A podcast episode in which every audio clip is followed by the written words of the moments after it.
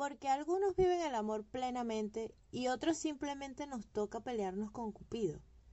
Es porque somos inseguros, estamos defectuosos o hay algo que no estamos haciendo bien. Y si hay algo que estoy haciendo mal, ¿qué es? En casa existe un viejo remedio para las heridas, unas gotas de limón, que aunque producen ardor, curan. Lo mismo pasa con las verdades, duele cuando te las dicen, sanan cuando las escuchas. Bienvenidos a Exprimiendo el Limón.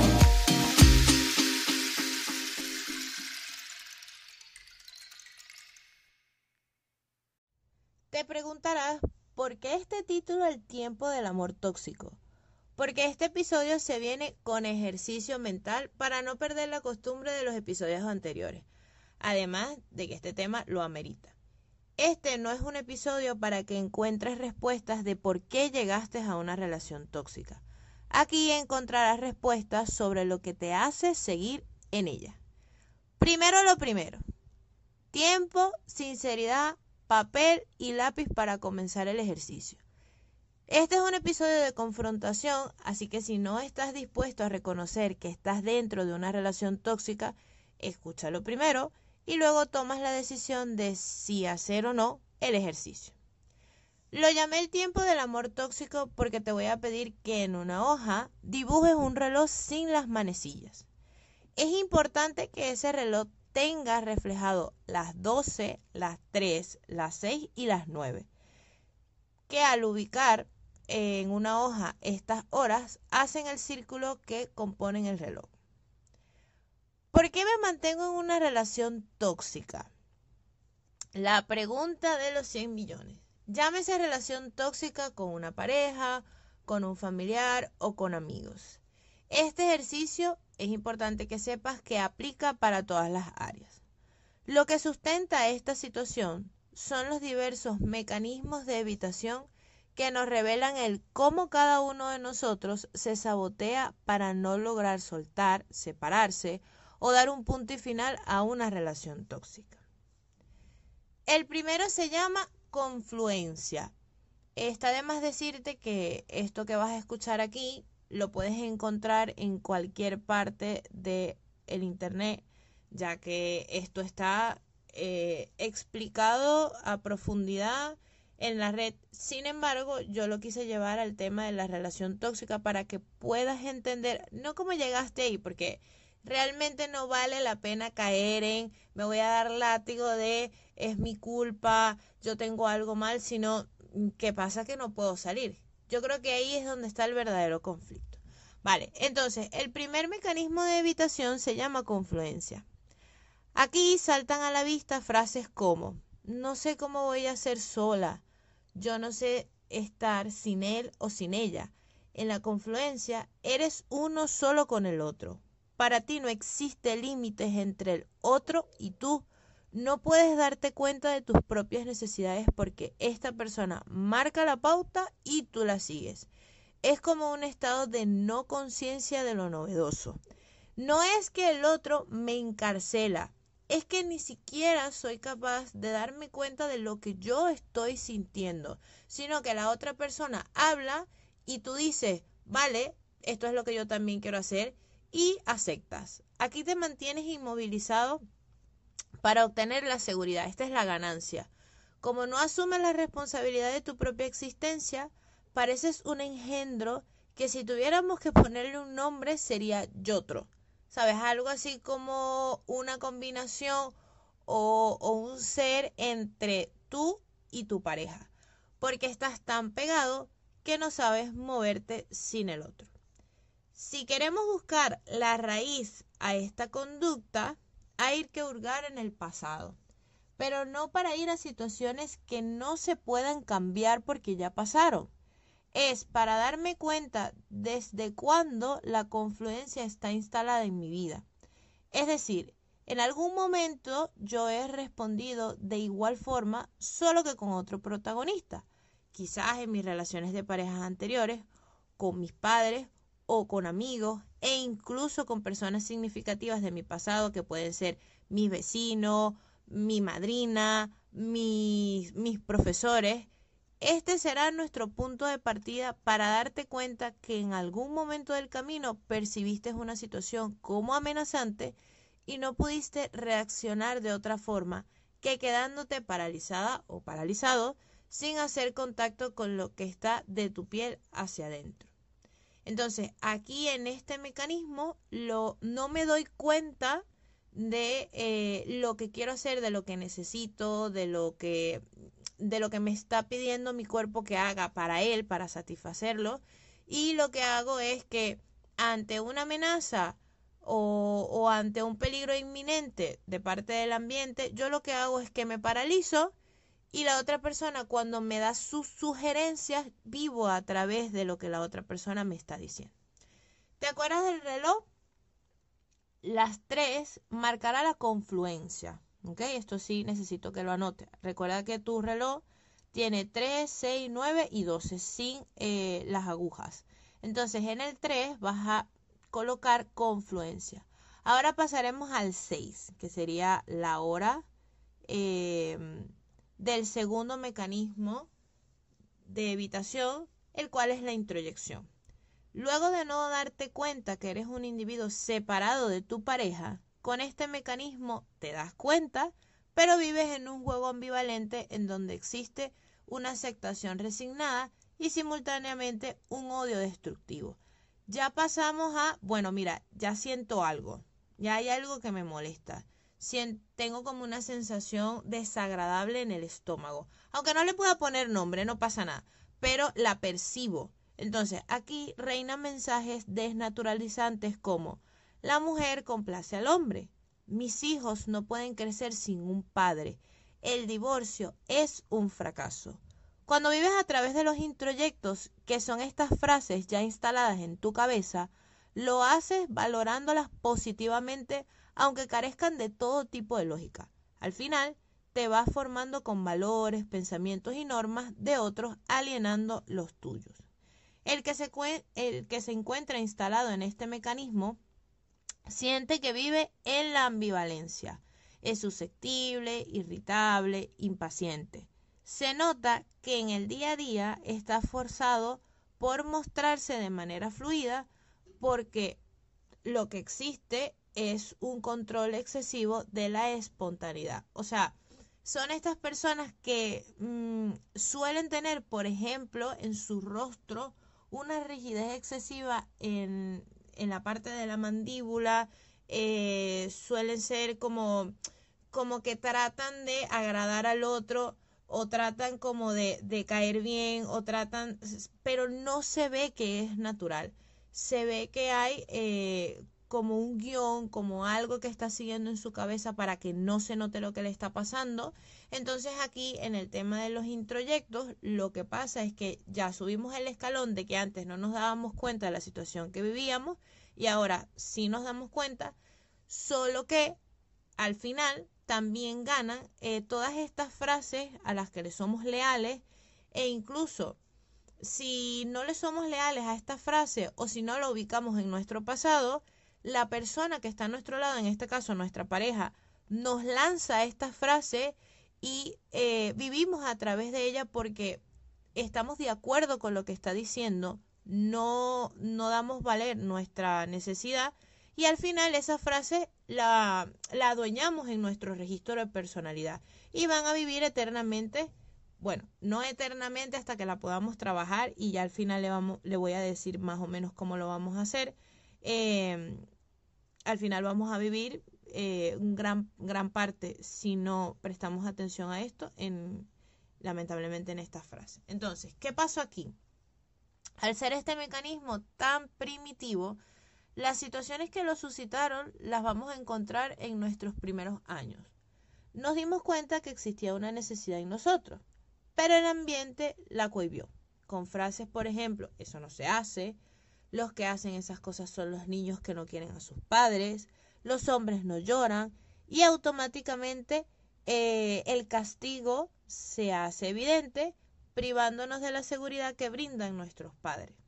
Entonces, me trago entero la norma que estoy recibiendo del ambiente sin revelarme, porque a esa edad es poco probable que lo hagas, y al tragármela entera, pasa como cuando te comes algo sin masticarlo, sin desestructurarlo, te produce malestar.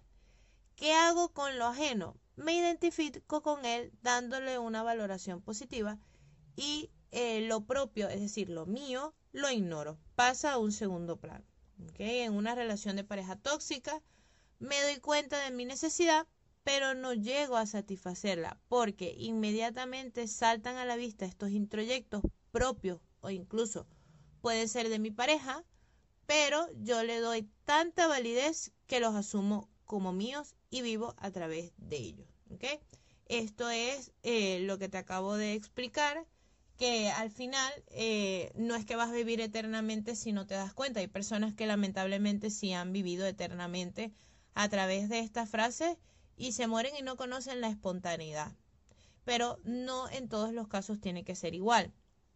Sobre todo cuando en mis pacientes lo veo, eh, es que mi mamá es así, es que mi mamá tiene 40 años casada y viviendo así, entonces, ¿qué me tocará a mí? A mí también eh, recorrer esa misma senda o lo puedo hacer distinto.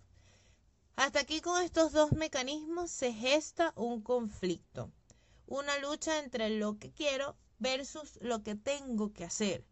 Recuerda que tu reloj a las 3 está la confluencia, en donde no te das cuenta de tu existencia, eres uno con el otro. A las 6 está la introyección, que te das cuenta de tus necesidades. Aquí te identificas como una persona distinta de tu pareja, pero que automáticamente anula lo que quiere, bien sea por los introyectos propios o por las frases del ambiente, que al final la persona asume como suya. Entonces, ya teniendo la lucha interna instalada, ¿ok? que esto sería como los mecanismos, estos dos mecanismos son los, los más primitivos, llegamos a las 9, a las 9 horas. Y nos encontramos con el mecanismo de la proyección. Es una ingeniosa estrategia evitatoria, la proyección. La persona rechaza lo que experimenta y se lo atribuye al otro. En una relación tóxica, la persona coloca fuera su estabilidad, es decir, mi felicidad no depende de mí, depende de lo que el otro haga o diga. Tu pareja al final es un espejo en el que te ves reflejado y le pides a ese reflejo que cambie la imagen que ves para que las cosas sean diferentes. Es algo totalmente imposible. Si lo tóxico es tú me haces infeliz, no asumes para nada la responsabilidad de tu propia existencia. Aquí la frase que llama o que ha llamado en el tiempo poderosamente mi atención es, si no eres feliz aquí, ¿por qué no me dejas? Esto es algo que eh, mis pacientes eh, me han dicho de, ¿por qué si la otra persona no es feliz, ¿por qué no se va él o ella? ¿Por qué no me deja y listo? Entonces coloco en las manos del otro la responsabilidad de mi propio problema o espero que se dé cuenta de que no soy feliz para que esa persona dé un paso adelante y ponga punto y final. Esto es una conducta totalmente infantil. Eh, y bueno, lo que, lo que ganas con esta, con esta conducta es que el otro resuelva por ti. El otro te ubique, o sea, es como que si te agarrara y te pone en un lugar súper cómodo en donde tu seguridad todavía la tengas y puedas eh, eh, como que mm, ni siquiera buscar la felicidad porque es que te la tiene que otorgar. Entonces es como ponerte en un lugar en donde no te pegue ni el sol. Y si te pega el sol, moverte hacia otro lugar en donde estés más cómoda. Ahora, para que lleguemos a las 12 horas y se cierre el círculo, inevitablemente necesitamos quedarnos pegados a la relación tóxica. Este mecanismo se conoce como egotismo. Entonces, en la, en la hora 3 está la confluencia, en la hora 6 está la introyección, en la hora 9 está el tema de la proyección y a las 12 horas está el egotismo. Aquí somos como un chicle. A diferencia de la confluencia, reconocemos el daño que nos hace, pero más es el miedo a estar sin esa situación. En la, en la confluencia nosotros no, no tenemos ni la más mínima conciencia de lo que está pasando, pero aquí en el egotismo sí. Lo que pasa es que eh, gana el miedo a perder el control. Aunque lo desconocido pueda ser sano, no existe esa opción para mí. Entonces, al reinar el control, creemos que tenemos la situación eh, en su sitio, que ya nada, nos puede hacer daño y la verdad es que esa situación nos controla porque es la que marca la pauta de nuestro estado de ánimo y de nuestro día a día. Entonces, es una falsa creencia, es una fantasía totalmente pensar en que, bueno, ya yo sé que esta persona es así, me quedo, ya yo sé qué cosas lo pueden hacer molestar, qué cosas no. Entonces lo que hago es que yo tengo el control porque al final yo soy la que determina eh, la conducta de esa persona y no es así. Eh, eso es como un pañito de agua caliente que nosotros nos colocamos para que los años sigan pasando, el tiempo siga haciendo lo suyo y nosotros nos estemos perdiendo de nuestra vida. ¿Cómo podemos hacer para trabajar en estos mecanismos de evitación? Eh, bueno, esto sí es un proceso que solo a través de la terapia psicológica se puede resolver, porque esconde situaciones pasadas profundas que lo que están haciendo hoy en día es estallar a través de la relación tóxica. Nosotros nos mantenemos en una relación tóxica porque hemos tenido en nuestro pasado relaciones tóxicas con otras personas. ¿okay? Nosotros no llegamos ahí por casualidad, porque algunas personas sí y otras personas no, porque algunos de nosotros, y me incluyo ahí, hemos vivenciado a lo largo de nuestra vida o hemos sido testigos de relaciones tóxicas, entonces ese es el patrón que nosotros tenemos. Por ende, es más fácil o tenemos más probabilidad de que caigamos ahí. Sin embargo, todo tiene una razón de ser psicológica y estos serían como los mecanismos que no te dejan, que, que, que son totalmente tuyos. Aquí, si te has dado cuenta, no, no nos hemos metido con lo que la otra persona hace o dice, sino con lo que a ti te pasa, con lo, lo que haces con lo que esa persona hace o dice. Entonces, en el ejercicio del reloj, ¿ok? Eh, aquí como ya tienes horas claves, eh, pero no podemos olvidar que el reloj también tiene otras horas. Entonces también existen otros mecanismos de evitación que te impiden salir de esta situación.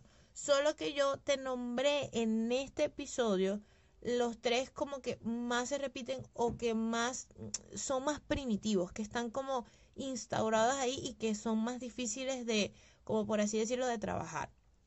El ejercicio aquí, o mi intención en este episodio con este ejercicio, consiste en que te ubiques en una hora de las que ya has escuchado aquí y la aguja que indica los minutos, te recomiendo que estés atento a mis publicaciones en Instagram, arroba psicorose, porque en los próximos días podrás ubicarte en el tema de eh, los minutos, ¿ok? Entonces, ¿cómo vamos a hacer? El círculo se puede romper y para eso necesitas conocer qué revelan las demás horas del reloj. Y eso es lo que yo te voy a proporcionar eh, en encuentros que vendrán, que serán en los próximos días y que serán totalmente gratuitos.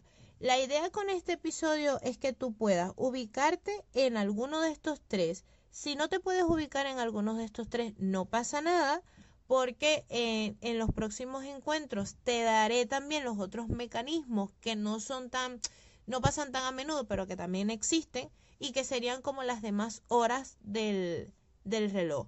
Ahora, con el tema de los minutos, que es donde tú quieres estar, también eh, te explicaré cómo hacer para que ese círculo se rompa antes de, eh, de estar en el egotismo. Necesitas pasar por una retirada sana. ¿Qué es lo que hace la persona que se, que se encuentra en una situación de tóxica, por así decirlo? Que esa retirada no la hace y entonces queda pegado. Antes de las 12 existen las 11, las 10 y podemos ubicar esa retirada sana en algunas de esas horas. Entonces, está pendiente para que este ejercicio no te quede así inconcluso. Mm, si me, me escuchaste hasta aquí, te darás cuenta que en los próximos días vendrán a tu cabeza, si te ubicas en algunas de estas horas que te acabo de decir aquí, vendrán a tu cabeza frases, situaciones, tal. Anótalas, descríbelas en, en el papel porque eso te va a servir para trabajar en tu proceso personal. Entonces, pendientes con las publicaciones posteriores a este podcast en mi cuenta arroba psicorose, ya que estaré diciéndote cómo puedes hacer para salir de este círculo y romper de una vez por todas el tiempo del amor tóxico.